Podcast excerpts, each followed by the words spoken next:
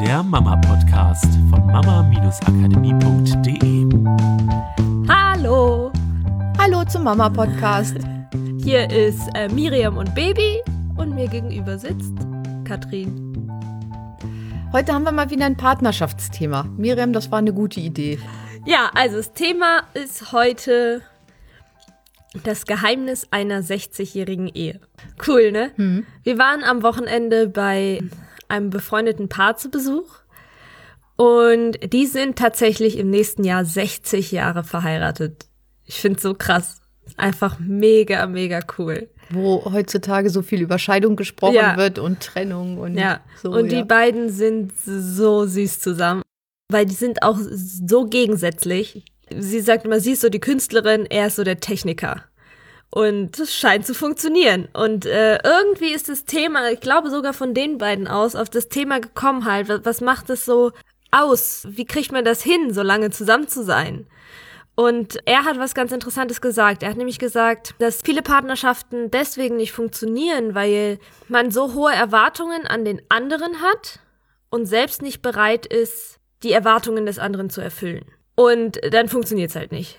Ist ja klar, wenn man ist ja immer enttäuscht. Ne? Das hatten wir Thema ja auch schon mal irgendwie in dem Podcast-Folge Mütter sind nicht. Wie, wie hieß sie? Ich weiß nicht, ob wir sie so genannt haben, aber so. da ging es auch um Enttäuschung. Mütter sind Genau. nicht böse, sie sind enttäuscht. Genau, um die ja. Erwartungshaltung. Und ähm, was er gesagt hat, war, was so für die beiden das Geheimnis war, dass es so lange und immer noch ja andauernd, also sie haben ja jetzt nicht vor, sich nächstes Jahr scheiden zu lassen, sondern dass es so gut funktioniert ist, dass sie sich gegenseitig den Freiraum geben und versuchen so gut wie möglich keine Erwartungen an den anderen zu haben.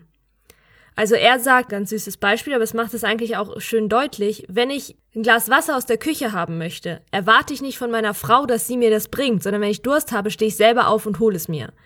Deswegen würde ich trotzdem, wenn meine Frau mich darum bittet, das für sie tun. Ist ja klar. Nur ich erwarte das nicht, dass es ihre Aufgabe ist, dafür zu sorgen, dass sie mir das Glas Wasser holt, weil ich Durst habe. Und ich glaube, das lässt sich irgendwie übertragen auf sehr, sehr, sehr, sehr viele Situationen. Und ich fand es ja einfach cool, das auch von einem Paar zu hören, das halt tatsächlich auch vieles schon erlebt hat. Also von Kinderkriegen, Haus bauen, Großeltern werden, über alle möglichen Sachen, die so in der Ehe passiert sind und Reisen, was auch immer, alles Mögliche erlebt haben, was sie sagen, was ist das, was sich so langfristig funktionieren lässt.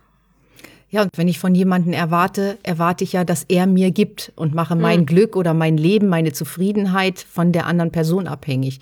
Wenn du aber die, diesen Gedanken hast, jemand anders was zu geben, dann passiert das aus einem ganz anderen Gefühl, aus einer ganz anderen Energie heraus. Das heißt, du kommst ja gar nicht dahin, enttäuscht zu sein, weil du gar nicht von dem anderen was erwartest, weil ich mache mein Glück von dem abhängig und ich möchte, dass meine Kinder das und das machen und dann bin ich glücklich. Ich möchte, dass sie gute Noten schreiben, dann bin ich glücklich. Ich will, dass mein Mann mir die Kinder abnimmt. Ich möchte, dass er das Geld nach Hause bringt. Ich möchte, dass er einkaufen fährt. Ich möchte, ich erwarte halt den ganzen Tag von anderen Menschen was, damit es mir gut geht, damit ich entspannt bin, damit ich nicht so viel zu tun habe, damit ich glücklich bin, damit ich was zu erzählen habe, damit, damit, damit, damit, damit. Und dann kommt man natürlich dahin, dass man enttäuscht ist, wenn das nicht passiert, wenn ich mein Glück davon abhängig mache. Für mich ist dieses Wort Freiheit einfach ein unglaublich wichtiges. Ich würde mal einfach für diese Podcast-Folge das so in den Raum werfen, dieses Geben genau zu verbinden mit der Freiheit. Mal nicht mit dem von, okay, ich gebe, ich mache für dich, ich koche für dich, ich kaufe für dich ein, ich bringe dir noch hier Geschenke mit und da noch eine Rose und da noch und dies und das und so.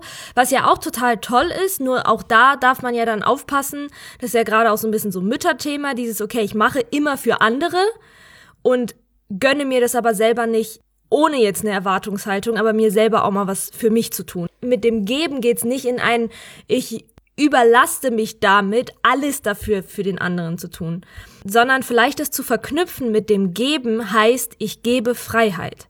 Ich schenke Freiheit. Wenn mein Partner sich wünscht, am Wochenende etwas mit seinen Freunden zu machen, dann schenke ich ihm diese Freiheit und sorge dafür, dass ich dann vielleicht für die Zeit zu Hause bin oder irgendetwas, wir gemeinsam etwas organisieren, dass das für ihn möglich wird.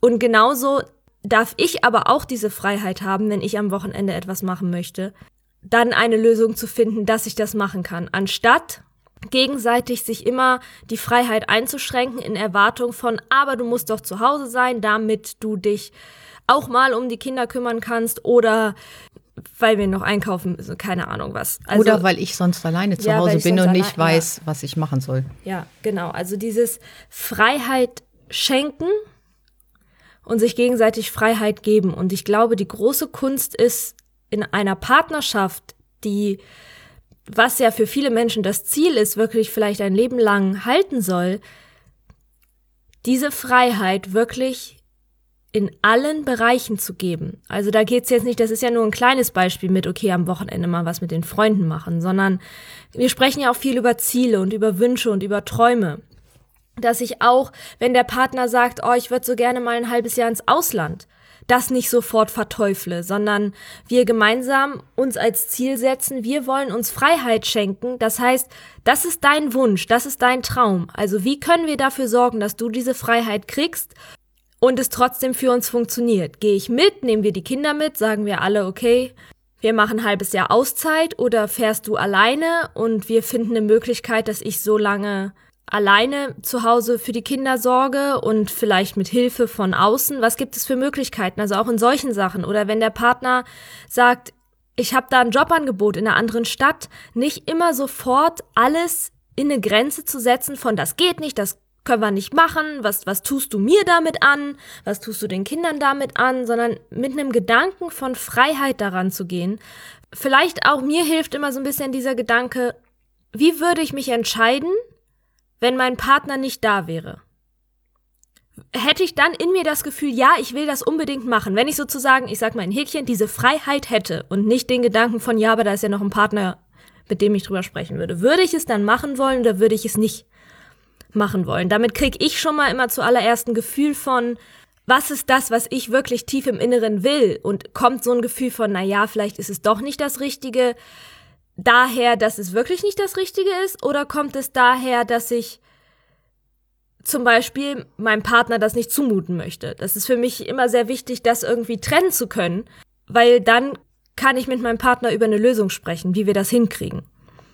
Ja, und ich finde auch in Beziehung ist es ja häufig so, dass man sich so ein bisschen annähert. Also dass so die Tagesabläufe oder das, was man unternimmt am Wochenende, dass die Wünsche ähnlicher wären. Also dass so, ja, dass sich das so ein bisschen einspielt, kann man auch sagen. Und ich glaube, man darf darauf achten, dass man nicht das Leben des Partners anfängt zu leben. Also dass man sich nicht so sehr angleicht, dass man sein eigenes Leben aufgibt für den anderen, mhm. sondern dass man da wirklich so bei sich bleibt manchmal und bei seinen inneren Wünschen und Einstellungen, seinen Werten, ja das, was einen selber ausmacht. Weil wenn man sich zu sehr angleicht, dann wird das Leben auch schnell langweilig oder man kommt in diese Erwartungshaltung rein. Weil wenn dann mal einer ausbrechen möchte, dann ist es natürlich absolut Komfortzone verlassen. Und wenn man diese Komfortzone schon weitermacht am Anfang, dann ist das sehr hilfreich ja. für eine Partnerschaft. Und auch da zu verstehen, dass diese Freiheit schenken immer für beide gleichzeitig gilt sogar in derselben Situation. Also angenommen, wir nehmen das extreme Beispiel, der Partner möchte für ein halbes Jahr ins Ausland. Haben wir ja in unserem Bekanntenkreis auch gehabt, ne? Es bedeutet nicht nur, dass du deinem Partner dann die Freiheit schenkst, für ein halbes Jahr ins Ausland zu gehen und du dich selber dann einschränkst und begrenzt und sagst, okay, dann stehe ich dieses halbe Jahr irgendwie mit Schmerz und Kampf hier zu Hause durch, sondern du schenkst deinem Partner die Freiheit zu gehen und du schenkst aber auch dir selber die Freiheit, dieses halbe Jahr für dich genau so zu gestalten, wie du da Bock drauf hast. Wenn du Bock drauf hast zu sagen, okay, ich hole mir jemanden, was weiß ich, ich frage, ob eine gute Freundin von mir, die sowieso alleine ist in ihrer Wohnung und gerade irgendwie was sucht für das halbe Jahr zu mir zieht, und wir eine WG gründen, dann mach das. Wenn du Bock drauf hast zu sagen, ich nehme mir auch frei das halbe Jahr, damit ich zu Hause sein kann und nochmal äh, mich mit mir selber beschäftige und andere Sachen ausprobiere, dann tu das. Wenn du in der Zeit Bock hast, einen neuen Job anzunehmen, dann tu das. Also auch da, oder zumindest, es ist ja, ihr wisst, es ist nie immer ein, okay, sofort und los. Aber zumindest sich nicht zu beschränken, sondern das als Option zu behalten und auch sich selber die Freiheit zu geben. Nur weil du deinem Partner die Freiheit schenkst, heißt es nicht, dass du die Freiheit in dem Moment genommen kriegst. Freiheit ist etwas, das mehr wird, wenn du es gibst. Genau. Und vielleicht auch mal mit dem Partner drüber sprechen. Wir machen ja viel, wo wir sagen, okay, du musst nicht alle Leute in der Familie immer mit einem großen Familienrat zusammenbringen und sagen, passt auf, ich habe entschieden, dass wir ab jetzt das und das machen. Nur in manchen Fällen, glaube ich, macht es schon Sinn, mit dem Partner auch drüber zu sprechen und gerade was dieses Freiheitsthema angeht, sich vielleicht einfach mal hinzusetzen, sich einen Abend freizunehmen und zu überlegen, was bedeutet denn das für uns? Was würden wir denn vielleicht auch anderes entscheiden, wenn wir uns gegenseitig die Freiheit schenken würden? Oder es auch als gemeinsames Ziel zu definieren, finde ich auch schön. Es einfach nur mal zu sagen, okay, lass uns entscheiden, dass das unser Ziel ist für unsere Partnerschaft. Wir schenken uns gegenseitig Freiheit. Ja, und ich glaube, das ist schön, eine schöne Aufgabe für jetzt die kommende Woche. Ja. Dabei dann. wünschen wir euch viel Spaß. Macht's gut. Tschüss. Tschüss. Das war der Mama Podcast der Podcast, der Familien zusammenwachsen lässt. Mehr zu uns unter mama-akademie.de.